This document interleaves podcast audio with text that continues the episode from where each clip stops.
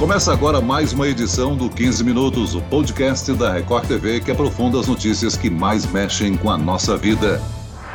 O mundo se despediu de um dos maiores guitarristas de todos os tempos nessa terça-feira. Ed Van Halen, ou apenas Van Halen, morreu aos 65 anos após lutar contra um câncer na garganta. E seu legado para a música e o rock and roll é indiscutível. Quem concorda comigo é o nosso convidado especial desta edição, o produtor musical, compositor e empresário João Marcelo Boscoli. Seja bem-vindo, João. Poxa, obrigado. Primeiro que eu quero te dizer que eu fiquei, fiquei comovido de ouvir você falando o meu nome. Uau, valeu a pena esperar. Pena que é um momento tão triste, mas, poxa, ouvir você falando o meu nome me deixou aqui todo arrepiado. Obrigado, uma honra. O prazer é nosso de tê-lo aqui nesse podcast, João. E aqui comigo também está o repórter da Record TV que acompanhou a notícia da morte de Van Halen, Fábio Menegatti. Olá, Fábio. Oi, Celso. Oi, João. Olha, é um prazer estar aqui com vocês nesse podcast, mesmo que para falar de uma notícia triste, né? A morte do Ed Van Halen, mas é um momento também muito importante da gente exaltar a boa música, né? Esses caras começaram lá nos Estados Unidos em 1972, Van Halen ainda uma banda meio que de garagem, animando festa e sempre com aquela aquela extravagância, aquele som absurdo, aquela potência toda, enfim, muitas influências para todo tipo de rock, hard rock, heavy metal. E não tem como a gente não ter algum tipo de solo, algum riff poderoso do Van Halen com a gente. O que, que você acha disso, João? Olha, acho que você falou muito bem. E o Van Halen, quando ele começou lá em 72, né, você sabe, ele entregava jornal e tinha uma bateria, né? Em casa que ele estava estudando, tinha estudado piano também. E o irmão dele, é, enquanto ele entregava jornal para ajudar nas finanças, né? É, o irmão dele começou a tocar bateria.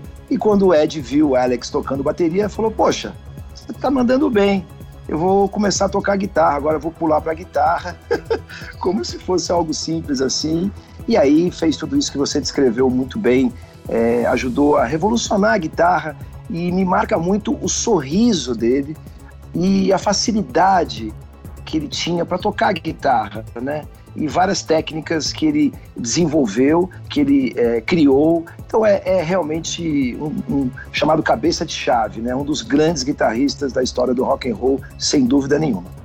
João, nós podemos dizer que o Van Halen se tornou uma inspiração, né? uma referência, cultuado por outros astros da, do rock and roll. Você poderia nos explicar a, a importância dele para a música mundial?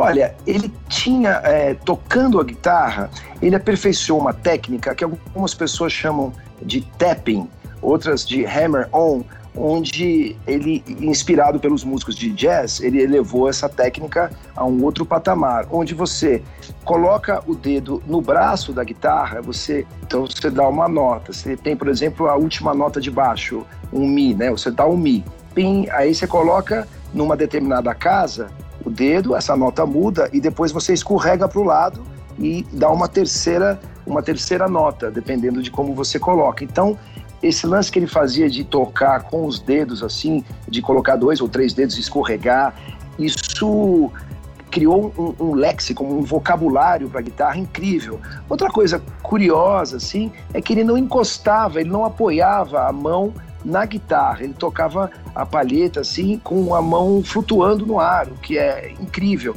Então essa combinação, né, que outros guitarristas também tinham, mas que ele ajudou a, a, a desenvolver de ouvir a música para concerto, a chamada música clássica, e trazer isso para o mundo da guitarra, ele foi um dos precursores disso, né? E própria, e própria é, visualmente, né? É, a própria guitarra dele era uma inspiração, que era uma guitarra é, que tinha é, é, um, uns traços brancos e vermelhos assim, que também se, serviu de inspiração.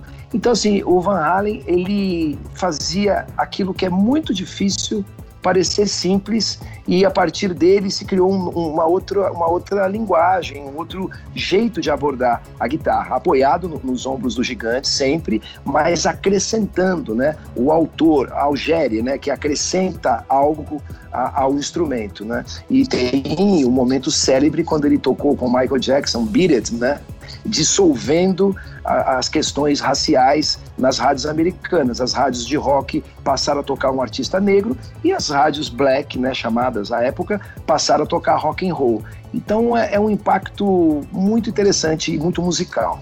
Ele chegou a, a, a, mixar duas marcas de guitarra, né? Como se desenvolvesse uma guitarra própria para ele. Exatamente. Ele pegou a sonoridade da Stratocaster, porque ele, a Stratocaster, né, é uma guitarra, né, Fender, né? É, era uma guitarra que tinha o seu lugar no panteão, mas é, ganhou a notoriedade que passou a ter com o Jimi Hendrix, né? Então, assim, o uso da alavanca que ele, que ele fazia também é algo que ele pegou a alavanca. Para quem não conhece, se você dá uma nota e você aperta a alavanca, a, ela, ela afrouxa, né? A tensão das cordas e desce o tom. Então ele pegou isso e também tem a, a, Gibson Les Paul, né? O Les Paul é um cara que inventou a guitarra compacta, né? Guitarra é, maciça, né? E também inventou a gravação multicanal e ele fundiu, ele pegou o melhor dos mundos, né? Para o que ele queria dizer. Então é, claro, vou fazer uma metáfora aqui. Até o Beethoven, é, o, o, piano não tinha 88 teclas, a partir dele passou a ter 88 teclas. Então, ele tinha um som na cabeça que ele fundiu, né? É, instrumento só para chegar naquele som que ele tinha na cabeça dele. Algo genial.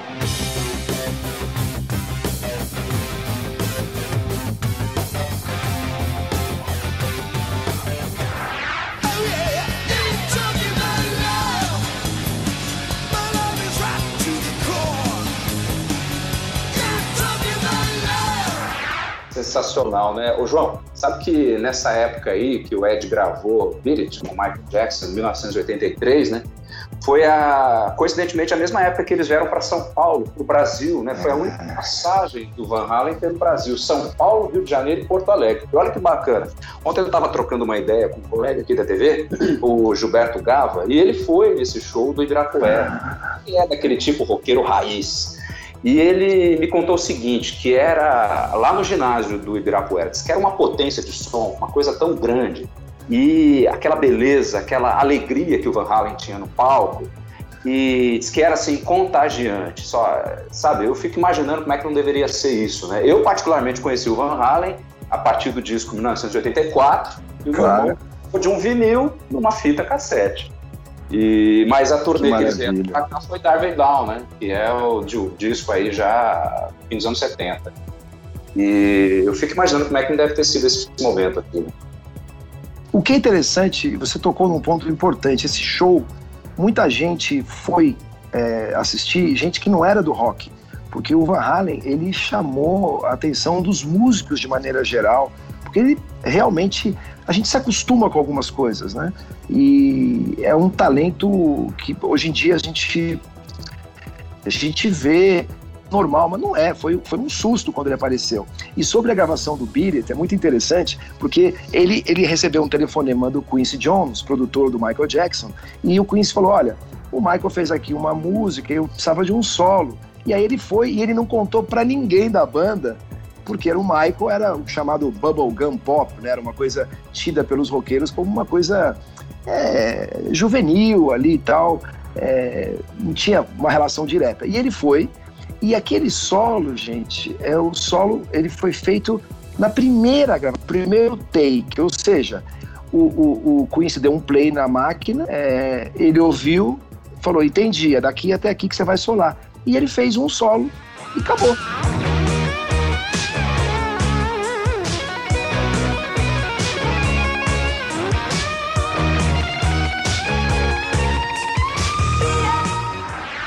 Então aquilo que a gente ouve é um, é um cara que entrou no estúdio e fez uma tomada apenas e ficou eternizado. E tem uma lenda urbana que não, não pode ser verdade, mas que sempre conta o que pegou fogo nas caixas de som por causa da potência. Fisicamente isso não é, não é possível, não é plausível, mas virou uma lenda urbana. E ele nunca recebeu nem o cachê e nunca recebeu o direito conexo é, por ter tocado nessa música, foi um grande sucesso. E a banda descobriu isso depois de um tempo. E aí ficaram, pô, por que, que você não falou? Ele falou, pô, fiquei meio sem graça. Então, é a história por trás daquele solo antológico de Beat It. Ô João, você já deve ter notado a empolgação do Fábio Menegatti. Você sabia que ele é guitarrista, não? é, um Guitar Hero, que bom, cara, não sabia, cara, ah, não vi, hein? Ô, João, na verdade eu sou um curioso, eu sou um tremendo fã de Pink Floyd, David Gilmour, jazz e blues. Ah, e aí, na hora que eu fecho que a porta do meu quarto, eu acho que eu tô num estádio com 50 mil pessoas. Os vizinhos que, que aguentam. Isso. Ah, que delícia. Bom, todo mundo, todo mundo é, encarna um determinado personagem quando está tomando banho e canta, né? E, e, gosta disso. Eu acho que é importante a gente separar que a música profissional, a pessoa que vive disso, é, é, claro, é um ofício lindíssimo, né? Eu sou envolvido com isso. Mas a música, antes de tudo, é algo para si, né? É algo que caminha com a história da humanidade. Não há registros de nenhuma civilização a partir de escavações que não tem um instrumento musical. Então a música é uma grande cola social. Então, se você gosta de música, e você, quando o cara fala assim que não toca muito, é sinal que toca bem, normalmente, mas independentemente disso, a música é para si. Então, assim, quem gosta de cantar, vá ao karaokê, porque a música é algo que faz bem para a alma antes de tudo. João, Fábio, essas semanas foram bem impactantes no mundo da música, né? Não só a morte de Van Halen ontem, mas também morreu aos 80 anos o cantor de reggae Johnny Nash. Agora também no dia 22 de setembro morreu o ícone do soul e funk brasileiro, o Gerson King Combo. Que perdas grandes nós tivemos, hein? Ah, nem me fale, querido. Esse ano, Aldir Blanc, o Ellis Marsalis, né, o patrono da família, da primeira, a primeira família do jazz, né, pai do Branford, do Wynton Marsalis, e nos deixou também os dos Homem de Melo, um homem que teve aula, aulas com Ray Brown, os maiores baixistas da história do, do jazz, da música. É, realmente é, é, duro, né? É duro porque é, a, a, são pessoas, né, que a gente a, aprende a a gostar, a gente às vezes nem conhece, né? Por exemplo, Van Halen, ontem parecia que eu tinha perdido um amigo, né? O meu, nosso consolo, o meu consolo, pelo menos, é saber que a obra permanece. E essa é a beleza, né? De, de termos criado, né? O projeto humano ter criado o registro, né? Porque antes poxa, a gente não tem nada, né, fora as partituras do Bach, por exemplo, né? E, e hoje é, esses registros permitem que as pessoas vivam para sempre através de suas obras, mas realmente um ano duríssimo, duríssimo. Olha, só quero dizer que desde ontem a, na minha playlist eu estou ouvindo Van Halen, ouvi o Diver Down, e hoje pela manhã, 1984. E vou te falar que além das guitarras do Ed, muito me chamou a atenção as introduções das músicas às vezes muito sutis, com teclado, com violão mesmo, você vê que ali é tocado no dedilhado puro, ou seja, aquilo que o João falou, né? É, é, a influência da música clássica, da música erudita, aplicada no rock de uma maneira não só virtuosa, mas de uma maneira harmônica. É, você tocou num ponto importante. Ele não era um cara que usava técnica para fazer música, assim, para impressionar e tal. Ele tinha algo a dizer e aquilo que ele estava falando, né, com a sua guitarra, se precisasse da técnica, ele usava. Mas ele também, é, na maior parte do tempo, explorava uma coisa linda na música, que é o silêncio. Queria deixar uma sugestão para quem está nos assistindo, que é uma música chamada Catedral. Ele transforma a guitarra num outro instrumento. Então, fica a minha sugestão aí.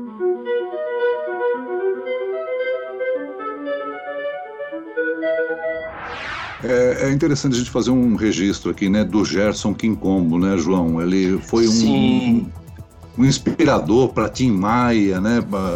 Outros, outros nomes também da música, né? Sim, ele, ele capturou, ele viu o rock and roll nascer, né, pessoal?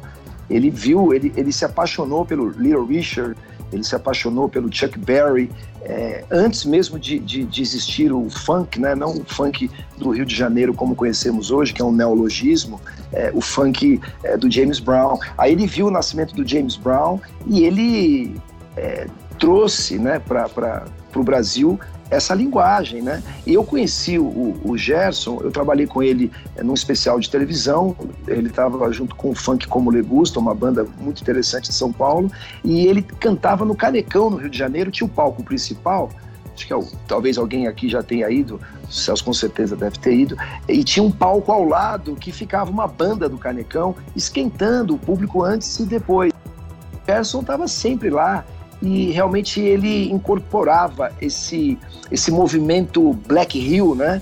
Não a banda Black Hill, que também fazia parte, o movimento Black Hill. Então era uma figura interessantíssima, né? Que falava, tinha discursos e tal.